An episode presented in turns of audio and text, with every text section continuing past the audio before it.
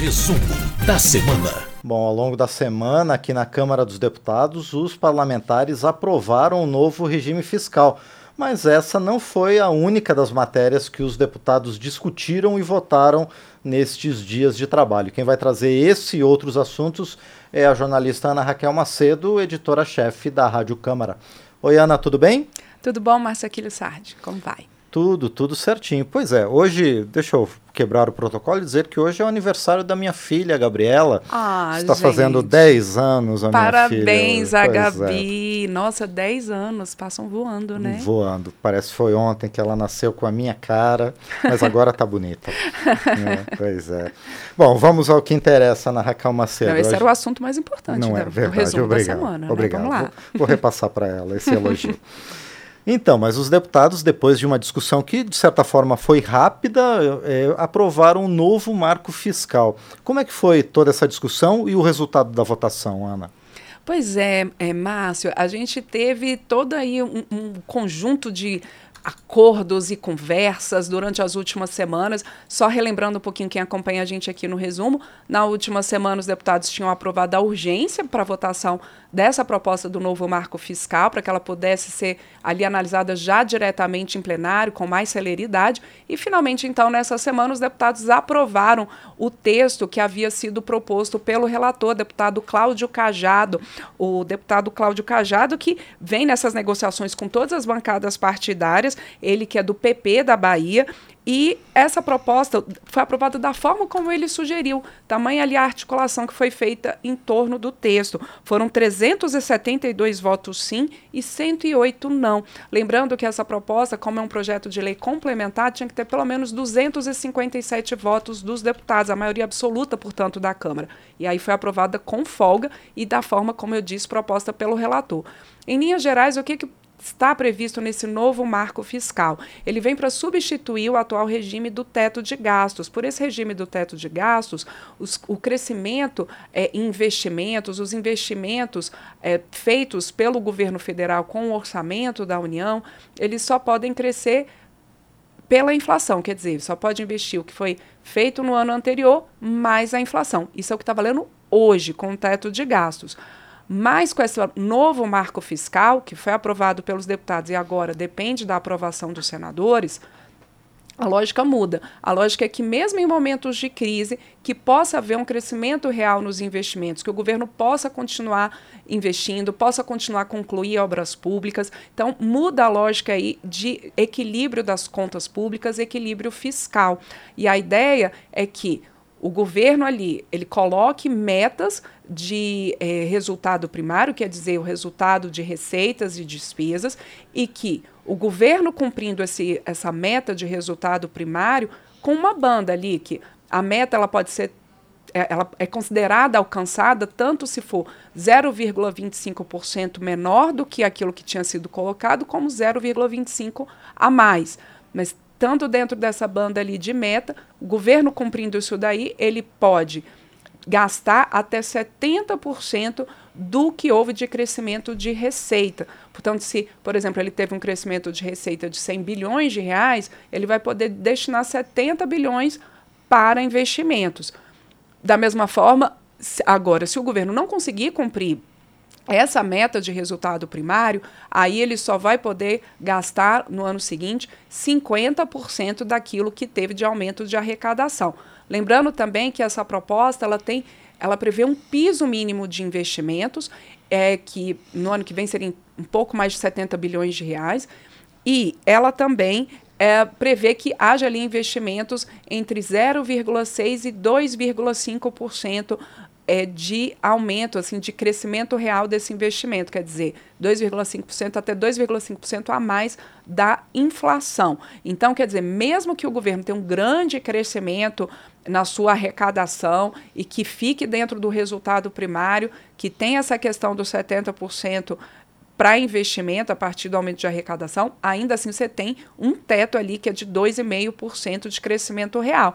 E por que isso daí? Pela lógica também que, bom, se houve uma abundância de arrecadação, se for né, uma arrecadação muito além dali do esperado, que possa também haver um, uma economia para o pagamento ali, é, equilíbrio das contas públicas, pagamento de dívidas, enfim. nessa lógica aí, ficou fora desses limites uh, em relação a que deve ou não entrar no resultado primário, o que vai ser gasto com o salário mínimo. Foi um pedido do governo, acatado pelo relator Cláudio Cajado e confirmado pelos deputados, pela maioria dos deputados, que o salário mínimo, a política de valorização, de crescimento real do salário mínimo a cada ano, que isso fica de fora dos limites. Mas também fica de fora dos limites, ficam de fora dos limites aqueles recursos próprios arrecadados por universidades, por institutos de pesquisa, também aqueles recursos arrecadados a partir de doações internacionais para fundos de meio ambiente, isso daí também não faria parte desses limites e dessa apuração de resultado primário. Mas ficam dentro dos limites o Fundo da Educação Básica, o Fundeb, o Fundo Constitucional do Distrito Federal, com recursos ali para a segurança pública, também os recursos necessários para o pagamento do piso da enfermagem. Isso aí foi motivo de polêmica em plenário. Apesar da maior, de a maioria dos deputados aprovar o texto do relator Cláudio Cajado, a gente teve uma tentativa de mudança desse texto, que acabou sendo, essas tentativas acabaram sendo rejeitadas, mas houve essa tentativa de mudança para que o fundo aí constitucional do EDF ficasse fora desses limites. A bancada do Distrito Federal diz que vai continuar negociando para que o fundo saia desses limites quando essa discussão chegar ali ao Senado. E também a bancada da educação muito fortemente tentando tirar desses limites os recursos do Fundeb numa é, é, tanto os argumentos é que tanto dentro desses limites esses recursos ao longo dos anos para esses setores podem ser pressionados e sofrer uma, ali uma espécie de prejuízo. O relator Cláudio Cajado negou isso, disse que não, que estando dentro do limite é possível sim garantir a todas essas áreas um crescimento real a cada ano de investimentos. Márcio. Perfeito, Ana. Essa foi uma votação realmente bastante importante. Outra questão que também foi votada, duas outras na verdade, e que causaram uma certa polêmica por conta de suas influências sobre a questão ambiental brasileira, é uma medida provisória que promove mudanças na lei da Mata Atlântica e também a aprovação da urgência para a tramitação do projeto que define o marco temporal para a demarcação das terras indígenas. Quais são as consequências desses dois temas, Ana? Pois é, Márcio, esses foram temas em que os ambientalistas, tanto, tanto parlamentares né, que estão mais ligados a essa causa ambientalista e também como ambientalistas é, fora aqui da Câmara, de organizações, enfim, e o próprio Ministério do Meio Ambiente se colocaram contra. Essa medida provisória, a medida provisória 1150, ela já tinha sido votada pelos deputados com essas mudanças na lei da Mata Atlântica, havia ido ao Senado, o Senado retirou essa parte de mudanças na lei da Mata Atlântica e aqui na Câmara de volta para análise o relator, deputado Sérgio Souza, do MDB do Paraná, recomendou a volta desses pontos e isso foi aprovado. Vamos entender um pouquinho. Essa medida provisória ela foi editada ainda durante o governo Bolsonaro e o objetivo original dela não, não estava relacionado à questão da Mata Atlântica. Ela é uma medida provisória que veio para ampliar o prazo de cadastro ambiental rural, que é o cadastro que as propriedades rurais têm que fazer no país, mostrando ali que elas estão cumprindo o Código Florestal, e também de inscrição das propriedades no programa de regularização ambiental, que é exatamente a partir desse cadastro, aquelas propriedades que tenham ali é, menos áreas de reserva legal ou de a, a, áreas de proteção permanente, que elas possam entrar num programa de regularização ambiental, poder fazer a recomposição vegetal dessas áreas e, portanto, não sofrer as sanções ali previstas no Código Florestal. Então, essa MP ela veio para ampliar esse prazo de adesão. Pelo texto ali aprovado, então, as propriedades com até quatro módulos fiscais, a partir de quatro módulos fiscais, elas têm até o fim desse ano para fazer o, o, seu cadastro ambiental rural. E as propriedades que têm menos de quatro módulos fiscais, propriedades menores, portanto, que possam fazer esse cadastro até o fim de 2025. E a partir da notificação né, de que foi feito ali o cadastro, e a partir da notificação, as propriedades têm então um ano para adesão ao programa de regularização ambiental. Isso aí foi aprovado deputados e senadores sem polêmica. A polêmica foi exatamente essa mudança feita na MP pelo relator Sérgio Souza, que a, afeta ali a lei da Mata Atlântica, que prevê, por exemplo, que a implantação de alguns projetos como linhas de transmissão uh, de energia elétrica, gasodutos, sistemas de abastecimento de água, que elas possam ser implantadas em região de Mata Atlântica sem estudo prévio de impacto ambiental. Portanto, por isso tanta polêmica em relação a esse texto há é, lideranças governistas no Senado, o próprio ministro da Secretaria de Relações Institucionais, Alexandre Padilha, já disseram em entrevistas que o governo vai vetar essa parte que modifica a lei da Mata Atlântica, mantendo, portanto, no texto apenas essa questão da ampliação do prazo de adesão, adesão das propriedades rurais ao cadastro ambiental rural e ao programa de regularização ambiental. O relator, Sérgio Souza, os deputados ali é, que apoiaram esse texto falaram que era importante para acelerar ali empreendimentos na área da Mata Atlântica, empreendimentos importantes que trazem ganhos também à população. Mas os ambientalistas, como eu disse, o próprio governo já colocou que o impacto na Mata Atlântica a partir dessa mudança na legislação seria muito forte e trazendo prejuízos ambientais. Então há essa sinalização já do, do, governo de que provavelmente esse ponto relacionado à lei da Mata Atlântica deve ser vetado, lembrando que vetos depois podem ser derrubados é, pelos parlamentares em sessão do Congresso, deputados e senadores. O outro projeto que foi, é, não foi aprovado o projeto, foi aprovada a urgência desse projeto no plenário, mas causou também muita discussão nessa área ambiental, é o projeto, Márcio, que estabelece o marco temporal da Constituição de 1988, portanto, ali em 5 de outubro de 1988, como a data ali para a análise de processos de demarcação de terras indígenas. Quer dizer, por esse projeto, só aqueles povos que estivessem ocupando as áreas até a data da promulgação da Constituição de 88, portanto, até 5 de outubro de 88, que poderiam ali ter as suas terras demarcadas se eles estivessem ali naquela área. E também não só isso que é, eles né, que haja nesses processos de demarcação a comprovação de que estavam nessa área até a data da promulgação da Constituição e que ali é, né, sejam desenvolvidas atividades produtivas imprescindíveis à preservação de recursos ambientais necessários ao bem-estar dos habitantes dessas áreas, como também áreas necessárias ali à reprodução é, cultural, reprodução física desses povos indígenas. É um, é um projeto muito polêmico. Uh, deputados ligados mais à causa indígena e ambiental são contra essa proposta, porque dizem que isso pode prejudicar a demarcação de novas áreas indígenas e até afetar áreas já demarcadas. Essa também é uma questão que está em discussão no Supremo Tribunal Federal. O julgamento já foi marcado para o dia 7 de junho. Também o Supremo está se debruçando sobre esse tema. Por outro lado, a maioria dos deputados e muitos deputados ali da bancada agropecuária falaram em plenário e defenderam essa proposta porque entendem que ela vai trazer mais segurança jurídica ao campo, porque também ali há algumas áreas sobrepostas e em conflito se seriam áreas indígenas ou áreas ocupadas hoje em dia por propriedades rurais, por exemplo. Então é um tema polêmico, é um tema que mobiliza muito ali parlamentares da bancada da agropecuária aqui na casa, mas que há ali muita discussão sobre a o impacto disso para a demarcação de novas áreas indígenas. A deputada que é coordenadora da Frente Parlamentar Indígena, a deputada Célia Chacriabá, falou muito fortemente contra esse projeto no plenário. Usou até termos fortes, Márcio, dizendo que ele pode provocar o genocídio dos povos indígenas. Então foi uma discussão bastante tensa. Lembrando, foi apenas a urgência aprovada.